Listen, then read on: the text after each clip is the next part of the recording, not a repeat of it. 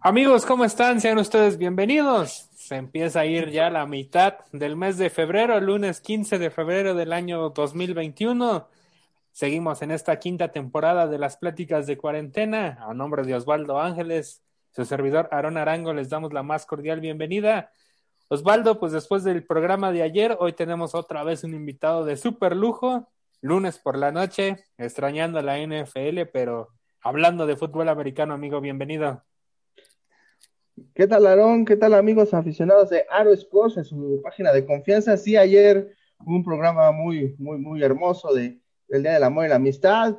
Eh, volvimos a, a, crear polémica y todo, pero bueno, sí, este, nosotros seguimos aquí lo, en nuestras pláticas de pandemia o cuarentena, porque ya no puedo decir cuarentena porque ya muchos nos lo copiaron, pero bueno, en fin, ya, eso ya es, a, hablar aparte, pero bueno, hoy tenemos un invitadazo de lujo, eh, dele la bienvenida, querido Aarón, y, y, que, y, que, sigan, que sigamos con esta, en esta, en estos cuidados que, que ya empieza la semana, pero bueno, a, a, seguirnos cuidando. Así es, nos tenemos que trasladar el día de hoy hasta Toluca de manera virtual. Emilio Lozano, ¿cómo estás? Bienvenido. Hola Aaron, hola Osvaldo, mucho gusto. Eh, estoy muy bien, eh, ya quería estar aquí también. Eh, es que sí veo bastante los programas y muchas gracias por la invitación. ¿Cómo te trata la cuarentena, Emilio? Pues la verdad bastante bien, no me, no me puedo quejar. Muy bien, muy bien. A ver, Emilio, pues es una historia que si no me falla ahí el dato de investigación, empezó con los borregos, después siguió con los linces y estoy mal en el orden, ahorita me corriges, pero a ver, cuéntanos, Emilio, cómo es la niñez de Emilio Lozano, cómo se topa con el fútbol americano y cómo empieza a escribir esta aventura. Pues la niñez de Emilio Lozano, uf, la definiría como feliz. Es que tengo un hermano mayor y siempre he hecho las cosas con él. Y me topo con el fútbol americano en 2012, porque un día que fuimos a un parque un viernes con un amigo, el papá de mi amigo es coach, ¿no? De fantasmas, yo empecé en fantasmas y me dice, vamos a entrenar el sábado. Y yo le digo, no puedo, mi mamá no me va a dejar. Y estábamos ideando cómo, cómo, cómo que yo o sea, cómo que fuera a entrenar. Y me dijo que eh, yo me iba a dormir a su casa, me llevaba a entrenar y ya me regresaba. Y le dije, mamá, mamá, ¿puedo entrenar? Y me dijo, está bien, puedes hacer la prueba. Y ya fui a entrenar el sábado, un sábado de enero a las, si no falla la memoria, 9.30 o 10 en el campo de los fantasmas. Y ahí me quedé seis años, Aaron. Seis temporadas con los fantasmas. Ahí, ahí, ahí inicias, ahí inicias tu, tus prácticas de fútbol americano, Emilio. ¿Cómo es que uh -huh. te empieza a llamar la atención? ¿No es por el amigo, es por el coach? ¿Cómo te empiezas a, a, enamorar de esto, no? Porque si bien es cierto, eh, llegaste a una buena edad en la que pues, uno se define si le gusta o no. ¿Cómo fueron esos primeros entrenamientos? ¿Qué, ¿Cómo lo sentiste? ¿Cómo te sentías tu cuerpo? ¿Cómo veías ese cambio? y qué tanto te, te, fue ayudando en este proceso? Pues la verdad es que a mí sí me gustó mucho los entrenamientos, disfrutaba a entrenar de 4 a 6 de la tarde ahí en el campo de los fantasmas y me, me fui enamorando del deporte porque me di cuenta que puedes hacer muchas cosas con él. Tienes hermandad, tienes partidos, hay derrotas, hay victorias, hay lágrimas muchas veces de derrota, pero muy pocas de felicidad, ¿no? Entonces fue eso lo que me dejó marcado y me dijo, tienes que jugar americano tienes que hacerlo porque es un deporte que te gusta, porque te puede formar, porque te ayuda a ser mejor persona. En este caso, en Fantasmas, a ver, recuérdame la edad a la que me dices que llegas y cómo se llamaba la categoría, porque creo que allá se llaman de diferente forma, ¿no? Sí, se llama, de, se llama la preinfantil. Yo llego con ocho años al equipo de Fantasmas. Ok. En esta parte, bueno, pues es lo que es el equivalente a Rabbits aquí en Fantasmas. A Rabbits. Uh -huh. ¿Cómo, ¿Cómo pues te empiezas a encontrar con la posición en la que juegas, es por el coach, es porque tú querías jugar en esa posición y pues cómo sentiste esos primeros entrenamientos equipados, ¿no? El ponerte el casco, el shoulder por primera vez, también esa experiencia, cuéntanos. Eh, mi, bueno, yo iba a jugar de corredor, pero no me aprendía bien los huecos, entonces me mandó el coach a la línea. y recuerdo que mi primer entrenamiento equipado nos equipan el martes y el miércoles ya tenemos que ir equipados. Y yo llegué con el casco y las sombreras, pero el casco sin donas ni barbiquejo. Yo no sabía. Entonces no me dejaron entrenar ese día. Entonces le dije a mi mamá, ¿me puedes comprar unas donas y un barbiquejo? Me dijo que sí, ya lo compramos. Y al principio me gustaban los golpes, pero como a mediados ya no me gustaban. Porque eran diario golpear, diario golpear, fundamento, técnica, ganar la yarda. Entonces no me gustaba. Y como era de los pequeños de la categoría, jugábamos con los 2002. Entonces eran más fuertes por un año y nos ganaban. E, e, ese, ese aprendizaje, ¿no? De estar pues, el año de novato, el, no fue frustrante el que no pudieras entrenar el primer día equipados y bueno, después qué tanto aprendiste de, la, de los grandes, ¿no? Porque al final de cuentas estabas una, una categoría, digamos, abajo de tu, de tu edad. Pues me acuerdo que el día que no pude entrenar, le dije, yo me sentí feliz, la verdad, porque veía cómo sonaban los cascazos y decían, no, ya no quiero. Y con la experiencia, el siguiente año pude ser, eh, era veterano y solo éramos ocho, entonces era capitán de la línea con un amigo, jugaba casi todos los partidos. Las técnicas, por ejemplo, ganar la yarda ya lo sabía hacer, entonces no me costaba trabajo ganar a los demás. Y y se volvió algo que me gustó. O sea, me gustaba ganar, me gustaba jugar, ganar la yarda y ganar. Y se veía, ¿no? Porque los que son un año abajo vienen o no saben golpear o les falta la velocidad. Entonces los que éramos 2003, pues aprovechábamos eso. En, en ese sentido, ¿qué tanto, Emilio, te, fueron formando los, los coaches en, en, ese carácter y en que te empiece a gustar? ¿Y cómo es que le empiezas a darle eh, a a tomarle cariño, a ser liniero, a ser de, esos, de esa banda de los gorditos y que pues no te aprendías los huecos, pero, pero los, se los, pero aprendértelos, pues los tenías que abrir, ¿no? Para que pasara el corredor el coreback. Pues era un gordito muy flaco, la verdad. Porque nunca fui, nunca tuve un gran peso en mi, o sea, mi cuerpo nunca fue, nunca fui gordito, pero sabía hacer muy bien mi trabajo porque era veterano. Entonces yo sabía abrir huecos, eh, me decían, abre el hueco para que el corredor pase o ayuda al cerrado a bloquear. Entonces se volvía muy fácil hacer la tarea. Y también me ayudaba que pulíamos con la categoría de arriba, ¿no? Entonces me decía, en mi mente pasaba, pues este es mayor que yo, entonces va a ser mejor que el que me voy a enfrentar el sábado. Si le gano a este, le voy a ganar al del sábado. Y pues muchas veces pasaba eso.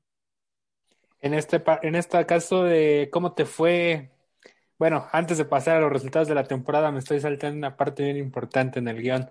Cuando recibes tu primer jersey, Emilio, pues eh, cómo se regularmente en los equipos tal vez se acostumbra una ceremonia especial y todo esto, pero la experiencia de recibir ese primer jersey, de ya saltar al campo equipado, el primer partido, regresamos a temporada de novato, pues todas esas experiencias también quisiéramos saber, Emilio.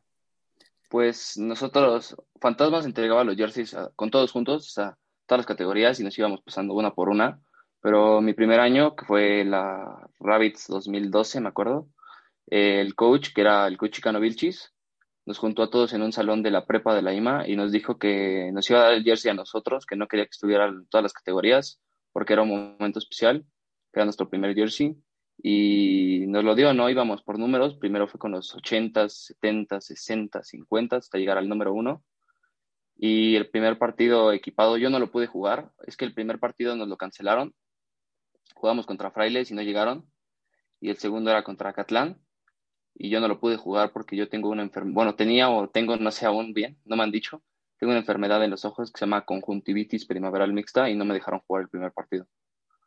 Entonces me tocó apoyar, tenía que tener el jersey volteado y pasar los balones rápido.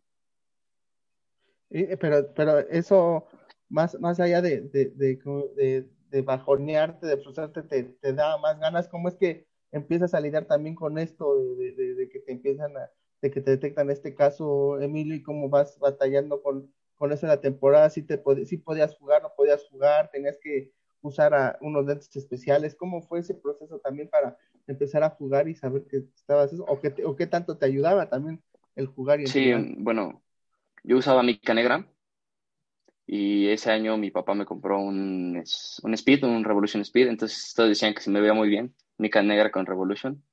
Y me acuerdo que el, terminando el partido de Acatlán le dije a mamá, el siguiente sí lo puedo jugar. Y me dijo, vamos a ver. Y ya el viernes en la noche tenía cita en el centro médico de Metepec. Me dice, sí, puedes jugar mañana. Vamos, tú puedes. Y ya el primer juego fue contra, equipado fue contra Jaguares, de Ojo de Agua creo que son. Y perdimos, perdimos 6-0. Pero yo pude jugar ya mi primer partido, me sentí muy bien me costó mucho el trabajo porque eran chavos ya muy altos, ¿no? O sea, no podemos comparar uno de 1.45 contra un chavo de 1.55, 1.57. Pero me gustó. Oye, y esta parte de, pues de tener este, esta enfermedad, de alguna manera te motivaba a seguir adelante, nunca te dio el bajón o en algún momento de tus niñas dijiste ya, ya no quiero jugarlo, ya este, es por demás o, o qué, qué te motivó a seguir hasta el día de hoy en el fútbol americano, Emilio? Pues hubo un momento donde sí pensé en dejarlo, lo de Falcons a Tauros lo pensé dejar. Mm, decía, no, ya, ya quedé campeón, ya puedo decir que ya gané, pero había algo que no me dejó, o sea, que me obligaba a regresar, no era terminar mis infantiles bien. Y con lo que dices de la motivación de tenerlo, mi problema, pues no, no me causaba ningún conflicto, porque de hecho me gustaba usar la mica negra. Decían los coaches que se veía bien. Y pues en, alguna, en algunos momentos sí te pones triste porque dices, tengo que cuidarme más, tengo, no puedo exponerme tanto al sol, tengo que, o sea, tengo que usar gorra. Pero después de eso sí te sientes bien entrenando y yo era feliz haciendo eso, haciéndolo hoy en día. Oye, entonces, de alguna manera, eh, eh, ¿cuántas temporadas te, tardas en, ser campeón? Porque, bueno, sin, sin, lugar a cuando en, infantil lo que siempre se busca es que se, se formen, que los niños se vayan haciendo jugadores o siendo jugadores eh, con disciplina, con, pero en, en ese camino aparecen buenas, buenas camadas, buenas categorías y, y bueno, ¿cuándo es cuando te toca eh, ser campeón? ¿Contra quién? Y, cómo te sentiste después de, de, de, o de cuánto tiempo te, tardas en ser campeón? Pues yo me tardé tres años. Quedamos campeones en Hornets contra un equipo que se llama Cardinals de Guadalajara y era un equipo que le teníamos mucha rivalidad, ¿no? Porque en la preinfantil, lo que sería Rabbits, nos llegaron aquí a Toluca y nos ganaron 35-0, ¿no? Casi nos paran el juego. Después, al siguiente año, los encontramos en igual en temporada regular, en la sexta jornada, duelo de invictos, 5-0 y 5-0, y nos ganaron 20-0. Y necesitábamos, necesitábamos ganar la semifinal para volverlos a enfrentar. Y esa semifinal la ganamos aquí de local. Muy buena semifinal, a mi parecer o sea, quedamos 6, 8-6, no recuerdo bien si 6-0 o 8-6. Y nos fuimos a tiempos extra. 8-0, 8-0. Me acuerdo que fue 8-0 porque metimos el gol de campo. Quedamos 8-0, pero fue un equipo que sí no se rindió, batalló hasta el final, nos llevó a tiempos extra e incluso les quitaron un touchdown a ellos por castigo. Y recuerdo que estábamos ya cuarta y, y se acababa, ¿no? Si no anotaban y a un amigo lo taclea y brincamos, ¿no? Porque el año pasado quedamos 1-4, 1-1-4 a llegar a la final. Y en la final de Guadalajara teníamos que viajar el viernes en la, en la mañana, al mediodía, y llegar a entrenar allá a Guadalajara como a las 6, 5 y media. Y me acuerdo que ese día yo me quedé con mi primo, porque mi primo jugaba conmigo, en la casa de un chavo que le decían agresivo. Y me acuerdo que ese día no pude dormir tenía tanto nervio que no podía dormir. Y dormí como, o sea, sí pude dormir como dos horas, pero dormí bien raro, o sea, dormí como faraón, sí. Entonces, llegamos al campo, nos tocaba abrir el partido a las 12 y yo sentía una vibra diferente en el equipo. Y empieza el partido, soltamos el balón y nos anotan en la segunda jugada, ahí. Y todos decían, no, vamos, vamos, esto va a ser diferente, esto va a ser diferente y todo el partido la defensa paró al, al que era el MVP de, nuestra, de esa liga, en nuestra categoría. Un, un chavo que se llama, le decían Pollo, número 13, muy bueno, la verdad, muy rápido. Y nosotros anotamos con un pase a nuestro receptor, un chavo novato que le decíamos Novatongo, y obtuvimos la conversión con otro novato que, le, que se llama Nico, Nico Roldán. Y así quedamos campeones. De visitante ganamos en Guadalajara. Oye, y yo... Sí, sí, perdón, Emilio, ah, bueno, sí, perdón, sí, perdón no, no, dale, dale. Fue, fue la primera vez que yo lloré de felicidad por un deporte, porque, o sea, ir a ganar a Guadalajara era impresionante, ¿no? Éramos el underdog y terminamos siendo campeones. Oye, Emilio. Sí, adelante, Osvaldo, adelante. Sí, no, no, es lo que. Sí, porque Guadalajara siempre ha sido una plaza, ¿no? Aaron, tú lo sabes, eh, mucha gente por la localía, por la pesadez y por muchas cosas, pero pues en esas categorías era muy difícil ser campeón, Emilio. ¿Cómo, cómo fue también esa, esa adrenalina eh, de ser campeón y, y, como dices, eh, de visitante, ¿cómo fue el, cómo fue el regreso a, Toluca? Bueno, pues todos los papás se quedaron a festejar en Guadalajara que habíamos sido campeones y yo me regresé como con cuatro chavos en el camión porque mi hermano jugaba el día siguiente en Cuernavaca. O sea, mis papás estuvieron en Toluca, Guadalajara, Toluca, Cuernavaca, en un fin de semana. Entonces en el camión íbamos felices, ¿no? habíamos sido campeones y me acuerdo mucho en el partido que la tribuna de ellos gritaba muchísimo. O sea, traían tambores y empezaban, eh, eh, eh, eh. Pero nuestra tribuna no, no le tuvo miedo y gritó más y eh, por eso también digo que nos ayudó mucho que su tribuna no gritaba porque sentíamos que nuestra afición quería que fuéramos campeones. O sea, nos estaban apoyando desde la tribuna y nosotros teníamos que responder. Y al final, me acuerdo la última jugada de ellos, del partido, la saca el coreback, se la lanza a un receptor y nuestro corner, yo, yo la verdad dije, no, nos van a ganar. Ya estábamos en la 20 de ellos, nos les faltaban 10 yardas para entrarnos y le alcanza a tapar y el árbitro pita. Se acabó y yo volteo y veo que todos empiezan a correr y a festejar y así sí, sí lloré. Sí, sí me acuerdo haber llorado. Felicitamos a todo el equipo de Guadalajara, vamos con nuestra tribuna y ya nos reunimos en el campo y nos dice el coach, ustedes ya eran campeones, ahora tienen, o sea, ya eran campeones para nosotros, pero ahora tienen el papel de que lo son. Y esa temporada fue bastante buena porque jugamos contra equipos como Comanches, jugamos contra Tigres Coacalco, jugamos contra Venados, jugamos contra Pieles Rojas, la Veracruzana, Cardenales, jugamos en, División 2 de UNEFA. Y fue muy, o sea, a mí me gustó mucho porque incluso la organización Fantasmas le fue muy bien. Clasificó cinco de seis categorías a playoffs y cuatro a campeonato. Y de esas cuatro ganaron dos y perdieron dos. Y al siguiente año subimos a grupo uno. ¿Todavía hay más historia después de ese campeonato con fantasmas? ¿O en qué momento de tu vida decides hacer el cambio a los borregos, Emilio? Em, con fantasmas, al siguiente año íbamos buscando el bicampeonato en Irons y lo perdimos en, ¿cómo se llama este campo? En, el Castillo de los Burros contra Pieles Rojas. Y me acuerdo que, bueno, yo cambié de posición en esa temporada. De ser liniero me fui a corner, porque mm, al principio estábamos con un coach que yo no tenía muy buena relación con él. Y a mí me desmotivó. Ya no quería entrenar, ya no quería jugar. Pero mi mamá siempre me dijo, pues tienes que intentarlo, no tienes que hacerlo, no te puedes echar atrás. La gente confía en ti, el equipo confía en ti, tienes que hacerlo. Entonces, a las dos semanas antes del primer scrimmage contra la UAM, contra los Potros, el coach nos deja, dice que ya no puede con nosotros y que nos deja. Y el head coach, el coach defensivo, se llama Talío, decimos que el coach Talío, nos toma y me dice, tú ya no vas a jugar de liniero, estás muy flaco, no lo vas a hacer, vete de corner, corre.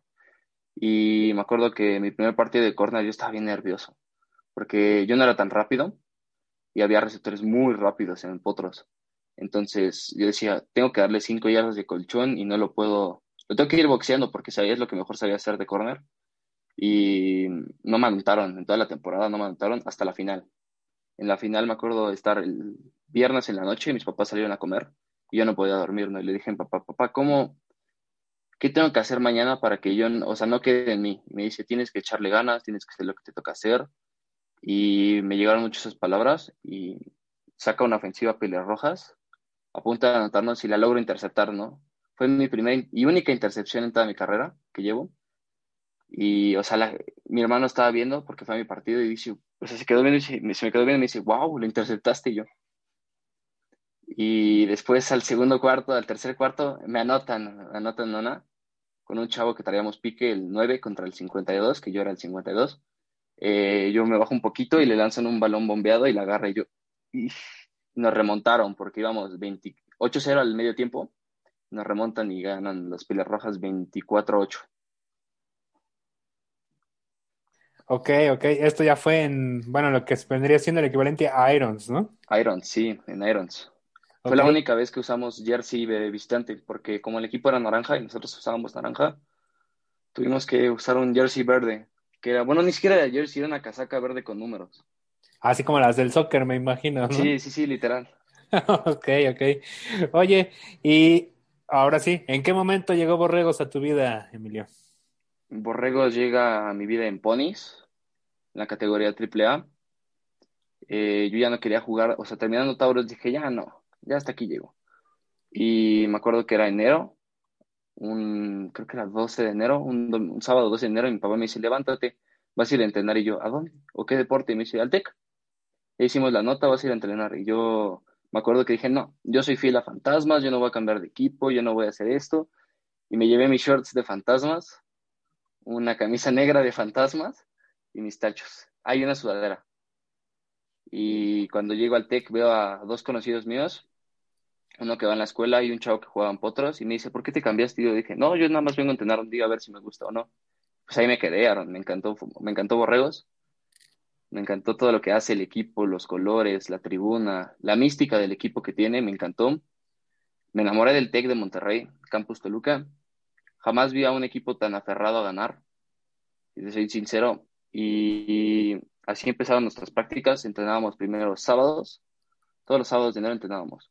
Después en febrero fue sábados y miércoles. Y ya en marzo fue martes, miércoles y jueves. Y fue cuando nos dieron nuestro coach, el coach Mauricio, que es ahorita head coach de la defensiva de Osos Toluca. Y nos pone un físico que yo no aguanté. O sea, el los primeros días sí estaba bien mareado, no lo aguantaba, porque es un físico muy exigente, ¿no? Era correr, correr, correr, correr, correr.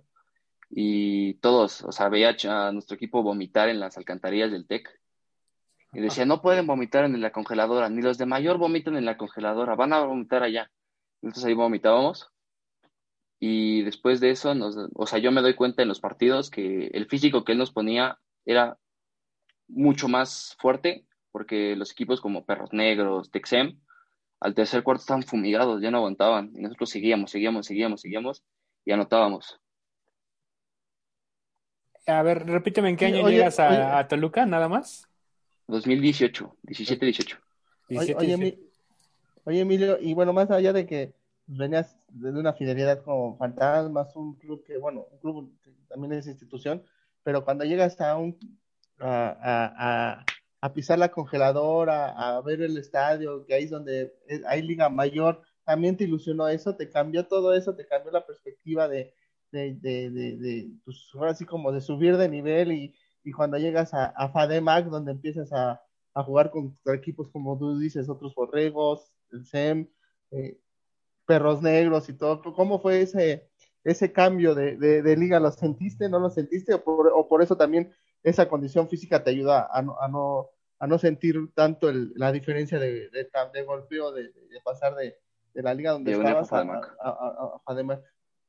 Pues yo cuando llego al Tec Toluca veo el campo azul y digo, es que no conozco otro campo que sea azul. solo los borregos de Toluca lo tienen. Y como tú lo dices, el físico sí ayuda bastante. O sea, sí había chavos muy grandes. Por ejemplo, el equipo de Patos Salvajes tenía chavos muy grandes de liniero, pero con el físico y la fuerza que teníamos, los podíamos parar, ¿no? Porque no éramos una línea tan alta, éramos muy, éramos muy rápidos, muy fuertes, pero no éramos altos. Entonces nos costaba mucho tapar a jugadores grandes. Me acuerdo que el corredor nos tenía que ayudar a veces a taparlo y así podíamos hacer que la ofensiva progresara, ¿no? Y lo que tú dices, lo del campo, sí, sí pesa, ¿eh? O sea, de pasar de jugar en un campo natural, de no tener, que la tribuna visitante sea chiquita, del que el local apenas hubiera tenido techo, a ver que diga la congeladora, y abajito, como ve, ha sido campeón de la mayor, territorio de campeones, pues sí, sí impone, la verdad. Oye, y aparte llegas, por eso es que te, te pedía que me recordaras el año, porque aparte llegas a una categoría muy competitiva, que un año antes había estado en postemporada, que tenía el compromiso del campeonato y vuelves a, esa temporada vuelve a ser prácticamente del sueño para los borregos, ¿no? La categoría en que tú llegas. Sí, fue una categoría que mm, lo que fue Falcons, Tauros y Ponis siempre llegan a semifinales. En Falcons fueron campeones, si no mal recuerdo, contra Tech Santa Fe. En Tauros, habían perdido la final, ¿no? La semi, la semi perdió en la semi contra Ocesnos, allá en Pachuca, y la final la ganamos contra Pachuca. Pero sí era una categoría de que al principio empezamos 57 chavos y que solo los 40 mejores iban a quedar. Y vinieron de todos, o sea, venía Potros AC, Potros UAM, vino de Fantasmas, vinieron de Lobos, Incluso llegaron mujeres a intentar quedarse en el equipo, pero después cuando vinieron los golpes ya dijeron que no. Y ahí, ahí pudimos ver que los 40 chavos que estaban en el campo eran los 40 mejores preparados. O sea, no había diferencia entre grupo 1 y grupo 2, porque los 40 sabían hacer el trabajo ofensiva y defensivamente hablando. Oye, Emilio, y bueno, pues para que veas que hicimos la tarea, tenemos un buen amigo que juega ahora en Monterrey, que es coreback de los Borregos de Monterrey. Y pues alguna vez nos contó, aparte, no mucha, realmente platicamos cinco minutos por el WhatsApp con él, pero Sebastián Hernández, sé que te inspira mucho, Sebastián Hernández, sé que es este, un ejemplo a seguir para ti. ¿En qué momento, en qué momento, o por qué, mejor dicho, dijiste, pues yo quiero ser como él, yo quiero, me identifico con él, y por qué, este, Emilio? Porque, mm, bueno, yo vi a Sebastián Hernández la primera vez cuando mi hermano que jugaba en Fantasmas, son de la edad, y ves que Seba se fue a Águilas Blancas en la triple, en Ponis. Sí. Y a Fantasmas le tocó visitar Águilas Blancas en Ponis. Y a mí se me hizo muy buen coreback el de las Águilas Blancas. Y ya después viendo su entrevista con Sebastián, eh, vi que, o sea, me sentí muy identificado porque muchas veces el tamaño, por el tamaño no te dan la oportunidad. Entonces, como él dice que muchas veces hay que, hay que comer banca para después demostrar de lo que eres, me inspira, o sea, me inspira mucho me siento muy identificado. Y cuando él dice, ¿no? Que el juego contra Politos, que él era coreback suplente, y que entra y gana el juego y le dicen, él piensa, voy a ser coreback titular la próxima semana, le dice el coach, no, vas de suplente. Otra vez es como aguantar, esperar tu momento y cuando te den la oportunidad aprovecharla al máximo. Ahí en el, en el en, en, Borregos Toluca, ¿regresas a la línea o vuelves a hacer este corner? No, había muchísimos corners, habían... es que era un equipo de verdad, mi papá me dice que era un equipo muy completo. Dos corebacks muy buenos, nueve corredores, quince receptores, quince linieros, doce linieros, o sea, es que hacíamos trabajo ofensivo y defensivo todos. Hasta el coreback jugaba de safety. Y nos decía, o sea, yo llegué y intenté jugar de receptor y de corner, pero no podía competir, porque como ellos ya sabían toda la trayectoria de los borregos, cómo jugaban, se me complicó mucho. Entonces fui a la línea y en la línea me sentí muy bien. O sea, era muy ligero, pero también había chavos que no eran tan fuertes, o sea, no, tan pesados y podían hacer el trabajo, como un amigo que le hicimos la grimita y otro compañero que se llama Boch, que eran chavos que pesaban 60 kilos máximo, pero hacían el trabajo, ¿no? Y de la defensiva, yo jugaba de ala defensiva y creo que nunca se me complicó ganarle a un liniero tan gordo. O sea, como éramos muy rápidos, eh, aprovechamos nuestra velocidad y hacíamos las técnicas de par rush y así ganábamos. oye, oye sí, sí, Osvaldo, sí. No, lo que te iba a decir, eh, entonces en ese proceso cuando llegas a, a, a, a Toluca y todo, este, ¿no pasó por tu mente ser parte de la Sonder 15, Emilio, Under 17 en ese tiempo, en ese periodo? ¿Cómo, sí, sí, has hecho pruebas, sí las hiciste? No, no las hice. Eh, me acuerdo que la primera que salió fue en la semana de semifinales, el lunes, o sea, terminando temporada era domingo en Toritos y el lunes no jugábamos, pero el lunes quedamos todo el equipo de, o sea, toda la línea y un, receptor en ir a comer a las hamburguesas, unas que están por aquí en Metepec. Y solo un liniero de nosotros fue a intentarlo, ¿no? Y yo dije, no, la U15 no. Es que está muy lejos, está hasta Vaqueros Xochimilco, que fue el primer entrenamiento, ir a Gamos, ir a Bucaneros semana y yo tenía que empezar una nueva etapa de escolar que era la prepa, pues dije, no, no lo voy a intentar. Y después mi amigo se quedó en la primera fase, el primer corte, y el segundo ya no se quedó. Entonces ya no quisimos ir ninguno de los borregos. A mí me sorprendió mucho que ninguno de Toluca fuera, porque era el campeón de División 2. Tenía nivel para competir y para jugar, pero ninguno quiso ir. Oye, y hasta este momento de la historia, este, ya ahorita entraremos a la parte también del INSES, pero hasta este momento de la historia, ¿cuál campeonato habías disfrutado más, Emilia? ¿Con Fantasmas o con los Borregos? Uy, es una gran pregunta. Me gustó mucho el de Guadalajara porque fuimos visitantes. Mi mamá dice que teníamos sangre en el ojo para ganar y teníamos, teníamos todo que ganar y nada, nada, nada para perder, pero con el Teque es diferente, ¿no? Porque es empezar de cero, estar en un equipo nuevo, y fue en un campo que yo conocía mucho, que era el campo de Comanches, ya habíamos jugado dos veces ahí. A mí me había tocado jugar con tierra bonita y con lodo. En Fantasma me tocó con lodo y aquí en la final me tocó con tierra, con Pastito Bonito, y ambos terminan ganándose por el mismo marcador, o sea, muy parecido, 7-6, 8-7. Entonces, en marcador está muy cerrado, pero yo creo que me quedaría con el de Borregos Toluca, porque es de ponis. El otro es de categoría de Hornets, si no recuerdo, si no, me, falla la memoria. Es de Hornets, pero el de pony significa más, ¿no? Porque es el cierre dorado para tu etapa de infantiles. Ok, y las juveniles, ya sabemos que Borregos Toluca tiene su juvenil única.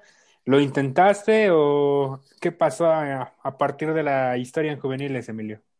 En juveniles, eh, como yo no estudié en el TEC de Monterrey, no podía intentar en el equipo. Entonces, mi primer año me invitó el coach David a jugar en Linces y yo le dije que no, que quería estar en mi prepa. David Campos, ¿no? David Campos, sí, el coach David. Eh, me invita, ¿no? Porque le manda mensaje a mi mamá, ¿no? Felicidades por el campeonato, los esperamos en Linces y yo no quise ir a. Me acuerdo que lo fui a ver un día, pero nada más. Y ya en la temporada de primavera me encuentro al coach en el Garis de Metepec. me dice, ¿ya vas a ir a entrenar, huevón? Y yo dije, no, coach, esta temporada no. Así le dice mi mamá, ya llévatelo, David, no hace nada en la casa, tiene que ir a entrenar. Y yo no quería, hasta que por ahí de julio del 2019, le digo, mamá, ¿me llevas a entrenar? Y me dice, ¿a dónde? ¿Y qué deporte? No me digas soccer porque no te voy a llevar. Y yo le dije, americano, a los linces. Y me dice, ah, sí, claro, yo te llevo. Y ya fue cuando llegué a linces y vi muchas caras conocidas porque había fantasmas y había borregos. Entonces me, me, sentí muy bien con el equipo. Pero te das cuenta cómo en los tres equipos en los que has incursionado, la primera parte, digamos, te rehusabas a vivir la experiencia? ¿Qué pasaba por tus mentes, por tu mente, perdón, para vivir el cambio, vivir esa experiencia, Emilia? Pues en Fantasmas eh, me rehusaba porque, no, ahí no, fíjate que no, ¿eh? ahí sí me gustó ir a entrenar. En Borregos fue el, todo el tiempo que le di a Fantasmas, eh, no quería que, o sea, no quería cambiar de colores y al final los terminé cambiando. Y al Linces fue el tiempo, porque yo como no jugué mis primeras dos juveniles, lo que sería la doble A, la doble A de 2018 y la A 2019, pues no sabía qué también, o sea, qué tan fuertes estaban mis otros compañeros, los rivales, y la temporada que yo llego nos toca jugar en FADEMAC grupo, grupo 1 contra los Bucaneros, los Gamos, y yo veía sus juegos y decía, no, es que están cañones, son jugadores que no son tan altos, no son tan fuertes como los de, por ejemplo, Tigres, SH, como los más verdes que son becados, pero yo decía, son rápidos, son técnicos lo que no tienen en altura lo compensan con velocidad. Y cuando llegué a jugar a Linces, me dice la manager, vamos a jugar en grupo 1 de FADEMAC. Y yo le digo, oh, está muy bien. Y conforme fue pasando los días, sí me gustó Linces y ahí me quedé. Pero llegaste entonces a esa juvenil que arranca, bueno, a esa juvenil que todavía tenía a este quarterback número 3, se me, se me olvidó el nombre de... Adán. Adán. Tenía Adán, también estaba Carl. Y llegas a esa, a esa doble entonces que abre 3-0, ¿no? Y que se da un juegazo con los Redskins aquí en Lomas Verdes. Sí, abrimos 4-0. Ok. No, ganamos a, fuimos a Gamos y ganamos. Fuimos a Redskins y ganamos. Fue, recibimos a Dragones y ganamos. Y recibimos a la UTLA para los Escuelas Tecas y ganamos también. Que ese fue un juegazo aquí en Toluca. Y, los quitando el invicto. Los bucaneros fueron los que me los pusieron en, en quietos, ¿no, Emilio? Sí, bueno, al final yo digo que sí se empataba el juego, ¿eh? pero Adán decidió correr y no sacar una jugada un poco más inteligente, vamos a decirlo, y pues perdimos allá en Bucaneros. Ya ubiqué, ya ubiqué a qué juvenil regresaste. Sí, yo también ya, me estaba acordando porque dije, no, pues, lo dijo la, la, la, la, la, primera, dije, no, sí, pues yo estuve ahí, pues casi, casi los, de los cuatro partes, los cuatro cero, estuve en dos o tres, porque ahí también tengo un sobrino, un sobrino en, en, en, este, en, esa, en esa Linces, porque jugó con, con Mateo esa, esa temporada, ahí tengo las fotos, pero sí, ese, ese, ese partido fui, luego fueron contra Redskins, ahí estuve, que estaba, que, que, que, que Redskins pensó que, que, ya cuando quiso reaccionar, ya también Redskins los iba a alcanzar, pero ya ustedes los pusieron quietos porque les metieron que iban, que 26-0 al Íbamos... ¿no? En la primera mitad era... cuarto nos fuimos 29-7. Fuimos ganando 29-7. nos toca la primera ofensiva y anotamos, y de la nada Redskins saca la carburadora y vámonos, 28 puntos en un cuarto. Sí. Casi nos empatan y les faltó poco, ¿eh? Al Pero final intentan hacer la patada corta. O sea, a lo- pero por eso no ve, pero ustedes le- les meten en ese intercambio tres puntos o hacen una, se les escapa el coreback, ¿no? Ganamos por cuatro, porque Redskins al final se la jugó dos veces por dos y la falló. Si no, si nos Ah, sí, empataba. sí, sí. Sí, sí. Oye, a, Jugó por a dos. ver, a ver, antes de pasar a esto, este, a ver, Emilio, yo entrevisté, yo, bueno, yo, eh, perdón, el burro por delante. Nosotros hemos entrevistado al coach Campos y la verdad es que es exquisito platicar. Hemos tenido la experiencia de vivir Onders 17, Onders 15 con el coach Campos. Pero a ver, ya, ¿cómo es un día a día con el coach Campos? ¿Cómo es encontrártelo ahí comiendo? O sea, se, se va a exhibir al coach y es necesario, ¿eh? No, no, le- no le digas eso, porque si no nos vamos a desbloquear. No, es que Ah, pero yo lo coach- que hoy sí. Sí te coach David lo conozco desde hace mucho, porque su hijo Andrews jugaba con mi hermano. Ah. Entonces, y su hijo Eric es de mi edad. Entonces nos llevábamos muy bien, incluso mi mamá se lleva muy bien con su esposa. Y me acuerdo que el primer día con el coach David, así me dice, ven, ven, vente conmigo. Y yo, no, no. Yo quería ser corner, ¿no? No quería ser a la defensiva. Y ya llego con el coach, eh, el primer entrenamiento y hacemos, como era pretemporada, pues nos pone técnicas, agarrar la pelota abajo, saber hacer el corte. Pero ya después cuando son equipados, un día con el coach David es un día pesado, porque inicias, él nos pone el, el entrenamiento físico, él nos pone a hacer estiramiento, nos castiga si es necesario, ¿no? Nos pone a hacer lagartijas o sentadillas. Y incluso cuando nos dicen, en esta no aplaudimos, si alguien aplaude, le, toman- le pegan su panchita, ¿no? Le da la pancha. Y como es mi coach de línea defensiva, nos pone a hacer golpeo, nos pone técnicas. Es, es que es un coach muy preparado. Sabe mucho el coach David, entonces sabe cómo intenso, ganarnos. ¿no? Sí, sí es muy intenso, la verdad, sí, sí, sí es muy intenso. Sí nos piden nuestro 110% en cada jugada. Y cuando es, nos toca pulir contra la ofensiva, sí nos dice, tienen que ganar, y si no ganan, arrancones. Y la mitad de, las la mitad de la temporada no ganábamos, ¿no? Entonces nos tocaban arrancones a las 8 de la noche en la VM. Y como no hay buena luz, nos tocaba correr a obscuras. Pero sí es un coach muy bueno, es un- una persona que yo quiero mucho, que siempre me ha apoyado. Y sí, yo creo que sí es de los mejores coaches que he tenido.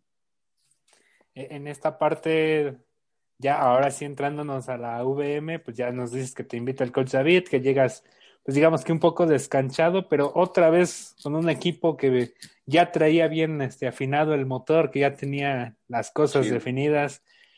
¿Cómo va avanzando la temporada, Emilio? Porque al final, pues, esos linces, pues yo creo que daban para mucho más, pero se quedan en el camino, Emilio. Sí, o sea, es que empezaba, es que déjame ver, empezamos en junio, eh, empezaron ellos en junio y yo llegué en julio, pero entrenamos junio, julio, agosto, septiembre, octubre, noviembre, seis meses. La verdad es que todos ya estábamos bien cansados y perdemos con Bucaneros por siete puntos o seis. Y la siguiente semana se espera que ganemos y amarremos playoffs y perdemos con Raiders, aquí de locales, que Raiders nos da nuestro repasón. Y después tenemos que ir a Gatos contra el equipo de Gorritas.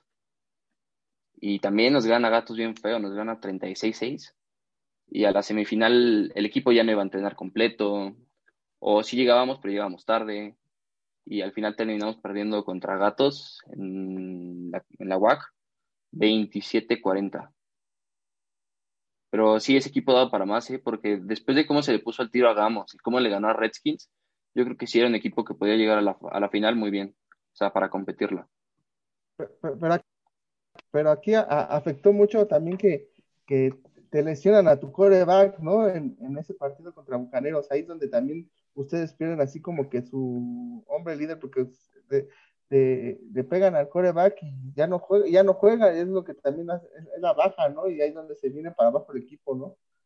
En Bucaneros, no, en Bucaneros no lo lesionaron. O fue en Raiders, ¿no?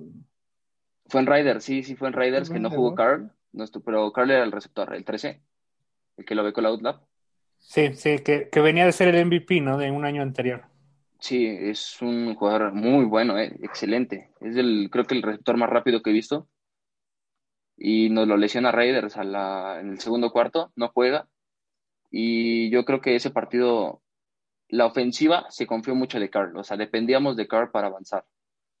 y Raider supo aprovechar sus jugadas y nos ganó.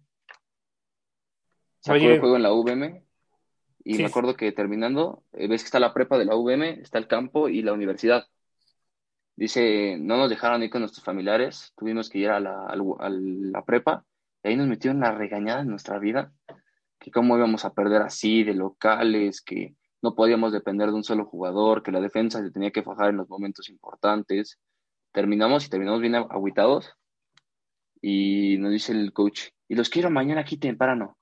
Y nosotros, sí, coach, ¿qué vamos a hacer? Video. Y nos toca gatos. Y como esa, esa semana se enfrentaba a Redskins contra Gamos, si ganaba Gamos nos dejaba afuera. Si ganaba Redskins, Gamos se quedaba afuera. Y Redskins nos hizo el favor. Nosotros les dimos el segundo lugar, pero a cambio eh, nosotros, ellos nos pasaron a nosotros. Y para la, semana de gatos, me acuerdo que el equipo jugó con el equipo B. No, o sea, la primera mitad la jugó con el equipo 1 y la segunda mitad con los novatos, los del primer año. Y ya fue lo que pasó. Pero sí fue un equipo que al final se cayó. Tambaleó y se cayó. Oye, Emilio, y se ha ido pues rapidísimo esta entrevista, nos queda, ya estamos tener, ya tenemos que entrar a la parte final, digamos, de esta historia de Emilio Lozano, pero ¿hacia dónde va tu carrera, Emilio? Digo, obviamente se paró todo esto por la pandemia, te, te ves jugando Liga Mayor, te ves jugando una intermedia. ¿Hacia dónde va tu carrera académica y deportiva? Académica, mm, lo estaba platicando contigo el otro día. Aún no sé a dónde ir. Y deportiva, la verdad es que Liga Mayor, aún no me veo jugando Liga Mayor. Intermedia, te diría que con los linces de la VM Toluca tal vez, si todo llega a acabarse antes de que empiecen las intermedias, o sea, mi intermedia sería la 2021, no, 2022, 2022. Si todo pasa, pues sí, sí me vería jugando una intermedia aquí en Toluca. Si no, no. Si no, ya dejaría hasta aquí la historia. Muy bien. Entonces, no te, no, no, si saldría una doble A, no te sale este año. Si sale este año, sí la jugaría, sin ningún problema, porque sería mi última. Y como es en Fademac, Doble. también la jugaría. Órale. Ok, doble. Eh, Emilio, ¿llegaste a perder el piso en algún momento con los campeonatos de fantasmas? con llegar al TEC, eh, ser campeón cuando llegas a Ponis, estar en Linces también en un buen equipo. ¿Llega en algún momento algún muchacho de tu edad a perder el piso con estos campeonatos? ¿A perder el piso Pues- jugando americano? Pues en Fantasmas creo que no, porque como éramos una categoría que había, había sufrido dos años para quedar campeones, eh, para llegar a Irons, cuando ya éramos campeones, pues no nos sentimos más.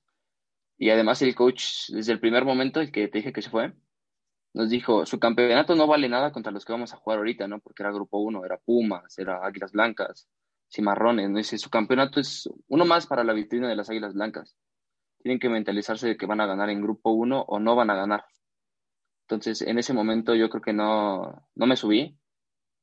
Supe que tenía que seguir trabajando para ser campeón en Grupo 1 y que lastimosamente se pierda ya en Piles Rojas la final. Pero era la final del quinto al octavo. Ves que en UNAFA se juega primero, cuarto, quinto, octavo. Sí, sí, sí. Y nosotros éramos el octavo lugar, clasificamos de octavo. Tuvimos que dar un juegazo en Jets. Jets era, no. Yo siempre he dicho que Jets éramos su hijo pequeño, porque todos los demás juegos nos ganaron, siempre. O sea, mi- recuerdo que mi primer partido de temporada, o sea, el primero, primero que jugué, fue contra Jets, o sea, un scrimmage, y nos ganó Jets. Al siguiente año nos ganó Jets. Después llegamos a Grupo 1 y nos volvió a ganar Jets 35-0. Le ganamos la semi a Jets, y en Tauros nos gana 28-0 también. Y en Ponies, como ya no seguí jugando, pues no podía subirme tanto. Y cuando llegué a Linces, pues el equipo venía a ser tricampeón. O sea, había ganado la FADEMAC en Jaguares, allá en. No me falla la memoria, es en. Uy, ¿cómo se llama este lugar? Había, había un año antes, había ganado contra Osos ahí en, en Toluca, En el, pues, ajá, en el, contra el colegio americano, contra el contra americano, Osos. Jaguares Y le, había ganado a Jaguares también.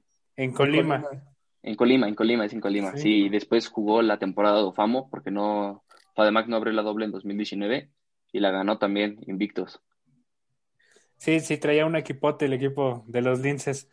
Muy bien, pues eh, Emilio, en esta parte también, pues siento, por ahí nos decía nuestro amigo en Monterrey, pues que había sufrido también parte, o que te veías identificado con él porque también habías hecho gran sacrificio para, poder llegar a puestos titulares en los equipos en los que habías estado y que de repente, de repente ahí alguien te metía el pie, como bien ya lo comentaste, pero ¿qué mensaje le darías a los niños que van empezando, que como tú llegaron en Rabbits, tuvieron que luchar o tienen que luchar con gente más, más grande, que ahora te ven a ti como un ejemplo y que así como tú tienen a sus ídolos en Liga Mayor en estos momentos? ¿Qué les dices a todos esos niños? Uy, es, es una gran responsabilidad lo, lo, que voy a decir, ¿no? Porque pues yo siempre he, he pensado que tienes que dar tu máximo, no importa si te ponen el pie, si no quieren que triunfes, tú tienes que hacer, dar el máximo. Y le diría a los niños que se aferren, que si un día se sienten mal y no quieren entrenar, que, que vayan, no importa, o sea, que tienes que lograr tus objetivos, que siempre va a haber descalabros en el camino, pero que al final cuando ganas es mayor. Creo que la frase nunca nadie se ha arrepentido de dar su máximo es muy cierta, porque cuando tú das tu máximo y recibes un premio por eso, sientes la satisfacción, ¿no? Y, por ejemplo, los niños que son chiquitos siempre, o sea, de altura, siempre he pensado que muchas veces a lo mejor no puedes competirle a un grande, pero puede hacer cosas que un grande no puede hacer. Pegar abajo, mochar. Eh, si eres liniero, pues mantenerlo tres segundos y que el coreback lance y ya con eso hiciste el trabajo. Entonces le diría a los chavos que van ahorita llegando a infantiles, es que yo quiero ser coach, la verdad, a mí me gustaría ser coach. Nunca se me ha dado el chance de ser coach, ahorita que hay pandemia menos, pero diría que tienen que dar su máximo esfuerzo y que nunca hay que, ¿qué se llama esta cosa? Que nunca hay, hay que bajar los brazos, que nunca hay que bajar los brazos y que siempre hay que estar dando su, dando el máximo y ya, sería lo que les diría. Y que si algún día se sienten mal, pues que pueden hablarlo, que hay muchas personas que han pasado por lo mismo y que mm, para, hay que sufrir para ganar muchas veces. ¿Te queda, ¿Te queda de ver algo el fútbol americano además de ser coach? Yo creo que ya no. Pero mi hermano sí fue coach, ¿sabes? Él sí, sí, eso sí, sí me enoja de que mi hermano fue coach y de los borregos además, porque él sí estudió en la prepa del TEC. Entonces él sí fue coach y también mi hermano jugó en... Mi hermano es un gran ejemplo para mí porque él no empezó como yo pequeño, él llegó en Falcons y fue su primer año fue muy no malo porque llegaron a la final. Esa categoría de fantasmas era muy buena, la verdad. Tres años seguidos llegando a la final, pero siempre la perdían. Eran como los, ¿qué se llama este? Los bucaneros del 2001 contra los gamos del 2001, que siempre llegaban a la final y la perdían y la ganaban los gamos, siempre. ya, ya tocaste fibras muy sensibles ahí para los gamos. Los gamos eran los campeones, sí. Sí, por eso. Yo la verdad sí me impresioné mucho cuando vi el juego de Gamos contra Pumas porque Pumas era pentacampeón o exacampeón, no recuerdo, y Gamos le fue a ganar a Pumas, y en campo de Pumas. Sí, y también... Y, con dos, y, con y con dos semanas de descanso los Gamos, ¿eh? Sí, con dos semanas, porque el campeonato de Pumas fue una semana después de la de Gamos. Les daban una semana para entrenar y ya la semana del campeonato. Y también ese año se enfrenta, no sé si te tocó cubrirlo, Aaron, el Linces, no, Borregos Toluca contra Leones Cuernavaca.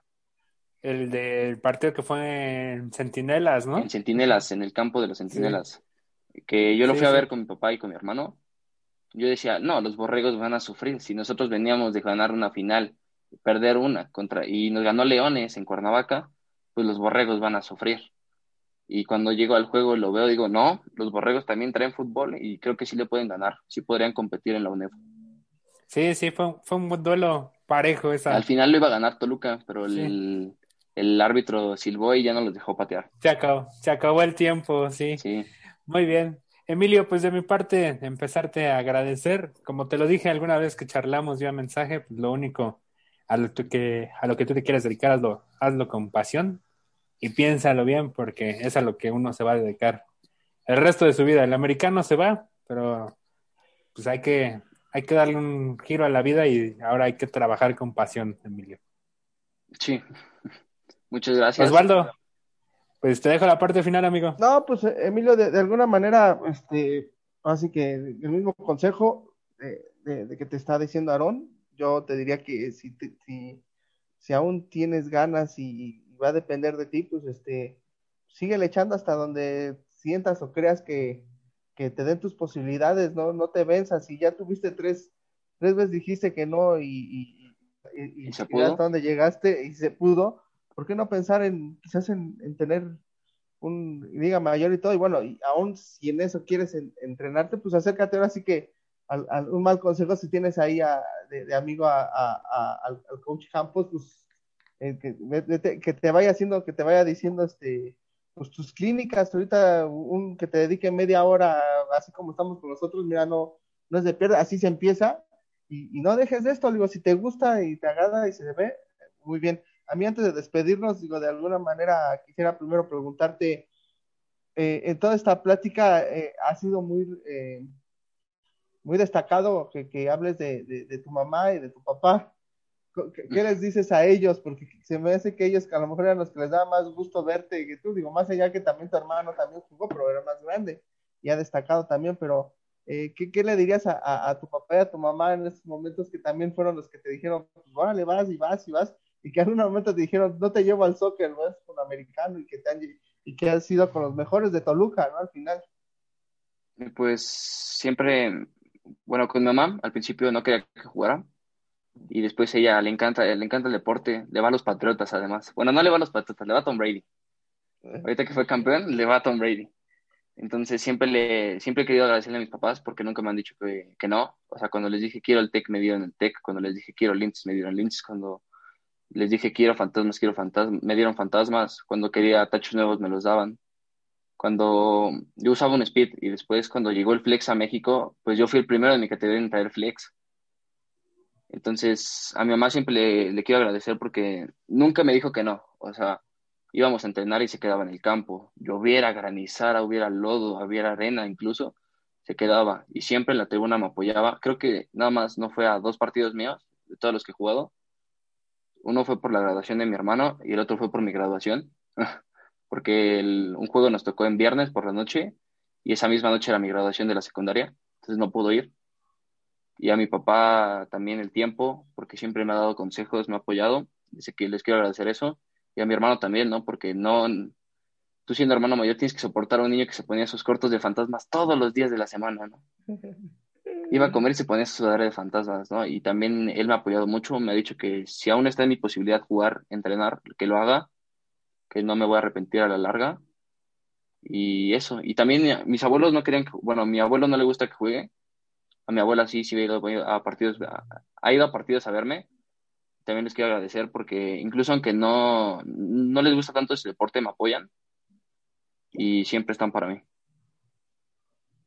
Pues desde acá y, y, la otra pregunta, digo, de alguna manera pasaste por fantasmas o en este proceso que estuviste viendo de infantiles de, desde de hace cinco años para acá, cuando de repente agarrabas un celular y empezabas a ver partidos de FADEMAC, y veías a dos tipos ahí narrando de forma en un partido, no sé, de Bucaneros, o esos que decías Bucaneros Gamos, o, o esos tazones cuando eh, empezaste a ver narrar estos dos personajes que hoy te entrevistamos, ¿qué pensaste de ellos la primera vez y qué piensas hoy de ellos?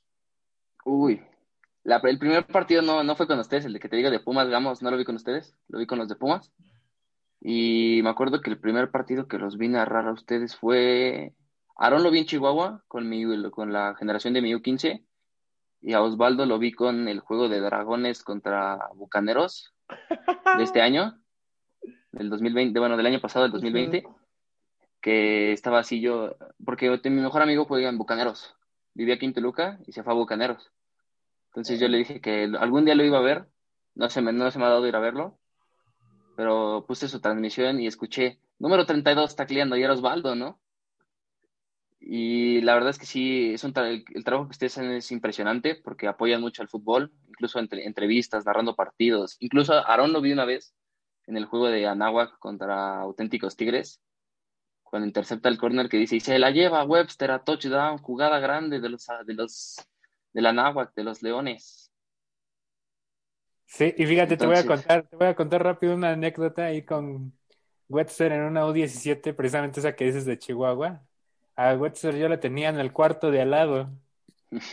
Entonces, desde ahí empezamos a hacer buena amistad y después esa fue, me tocó narrar su última anotación como jugador de juvenil Me toca narrar su primera anotación como jugador de Liga Mayor y eso es algo que siempre que podemos lo recordamos ahí con mi buen amigo Webster, a quien le mando un saludo. Bueno, le, el, otro, el otro día estaba hablando con Aarón y ¿verdad que tú eres más joven, Osvaldo? Tú tienes 25, ¿no? Y Aarón tiene 37. Si no me falla la memoria. No, no, no, no, no, el puberto es él. El puberto Sí, sí me dijo, hasta se sintió, me dijo, qué feo, ¿eh? Porque le dije...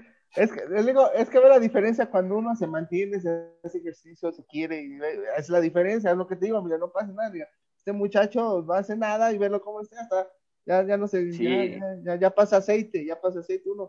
Yo le puse, Osvaldo es mayor, es, es, menor que tú, ¿no? Y me dijo, qué feo, qué grosero eres, ¿eh? Y yo le dije, Osvaldo tiene como 22, 23, y, tú, y me dice, Osvaldo tiene 40. Y yo, no, se ve joven, Osvaldo.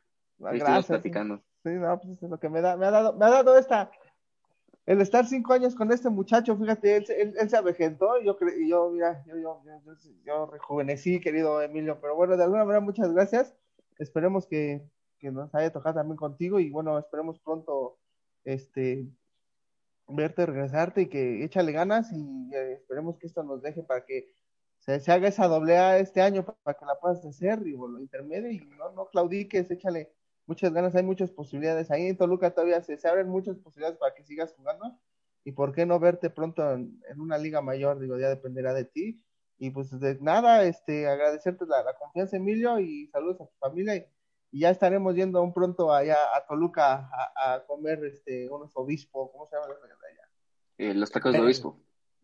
Le, debes los tacos, Osvaldo. Te bajó 20 años la edad. No, yo le debo todo. No, no me bajó. ¿Sabe lo que está? Es un muchacho inteligente. Y bueno, lo que bueno en, muchacho, discrepamos un poco en el equipo de americano. Ustedes le van a los vaqueros, yo le voy a Washington.